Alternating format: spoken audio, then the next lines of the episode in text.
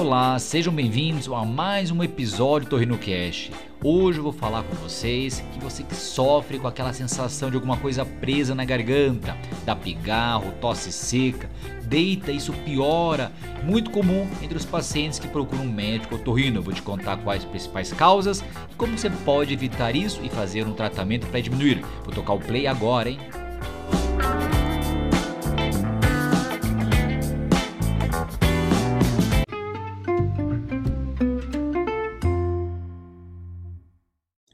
Você sofre com sintomas de bolo na garganta, alguma coisa presa na garganta, isso te incomoda, você sofre com isso, não sabe o que está acontecendo, fica fazendo aquele movimento de coçar a garganta assim, ó, ou fica fazendo esses movimentos, é angustiante, né? Às vezes irrita a garganta, fica com uma dor de garganta e as pessoas ao teu lado ficam incomodadas com esse barulho que pode estar acontecendo.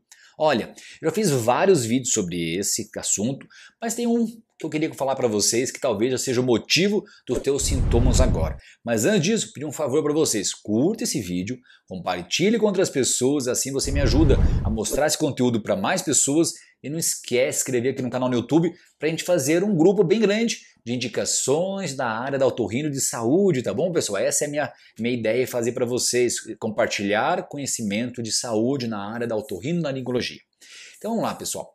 Existem várias causas para ter sintomas de alguma sensação presa na garganta, desde a formação de caso, aquelas massinhas brancas, mal cheirosas que se acumulam no buraco da amígdala, elas podem além de dar mau hálito, um gosto ruim na boca, uma sensação de alguma coisa presa na tua garganta. Outra situação também que é bem comum, que é o refluxo gastroesofágico que é o ácido do estômago que sobe na garganta e queima.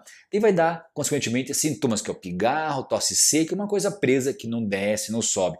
Não é obrigatório dar azia e queimação. Na grande maioria dos pacientes, sim, mas pode dar só sintomas na garganta. Claro, se você tiver também azia e queimação, a chance é maior de ser isso daí. Mas também pode ser, sabe o que?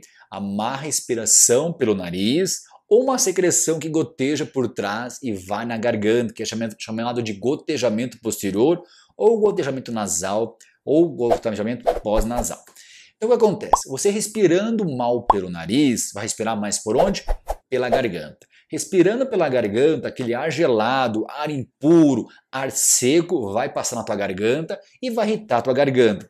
Irritando a garganta, vai inchar a tua faringe, que é a região lá de trás da garganta, e consequentemente, inchando da garganta, vai acontecer o quê? Ser alguma coisa presa. Outra situação também do pigarro é a secreção que eu falei para vocês que goteja do nariz e desce na garganta, como se fosse uma tortura chinesca pingando, pingando sem parar e sem parar. Principalmente quando? Quando você deita. Quando você deita, às vezes a secreção tem dificuldade de ficar gotejando, mas quando você deita, ela volta com mais facilidade. Olha aqui para vocês entenderem melhor. Ó. Então, quando você está de pé, ah, o gotejamento pode acontecer normalmente, tá? Pode gotejando. Mas se você faz aqui, a, a pressão fica maior, e vai pingar com mais facilidade para você e você fica sentindo isso. E pode acontecer esse pigarro, principalmente à noite ao dormir e também a tosse seca durante a noite. Então você tendo sintomas nasais, pigarro, também respiração pela boca, pode ser esse motivo. Como que trata? Tratando o nariz. Daí no nariz vai ver se a causa é sinusite. Tem uma série que eu fiz aqui no meu canal no YouTube que eu explico tintim por tintim tudo para vocês sobre a sinusite. Convido você a assistir, veja essa série, acho que são 5, 6 episódios.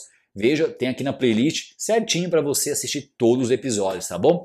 Pode ser a sinusite, tratando a sinusite, resolve esses sintomas, ou pode ser também a rinite. A rinite também vai obstruir o nariz, provoca a secreção que goteja também e vai fazer você respirar pela boca. Só que associado a isso, você pode ter o desvio de septo nasal, que é um osso com cartilagem que divide um lado do outro nariz. Se esse osso estiver torto, vai respirar mais pela boca e aquela secreção que está parada vai ficar gotejando que não consegue sair para fora por aqui.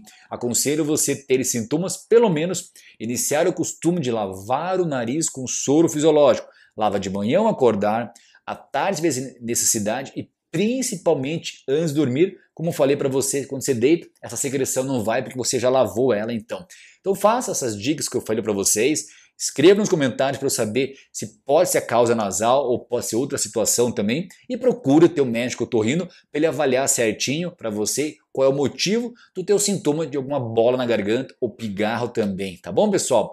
Gostaram desse tema? curta esse vídeo, compartilhe com outras pessoas e não esquece de inscrever aqui no canal para receber avisos dos próximos vídeos. Até o próximo vídeo. Tchau!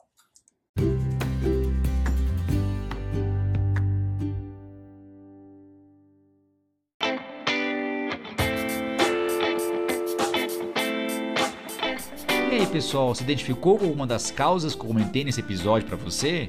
Não deixe de fazer esses exames, procure esses médicos que eu indiquei que vale a pena você fazer uma complementação e não fique sofrendo com esse sintoma. Realmente eu vejo muito paciente sofrendo por semanas a anos, tá? Acompanhe meus episódios aqui no Torreno Cast e siga o lema do podcast. Escute, sinta e fale esse podcast para outras pessoas.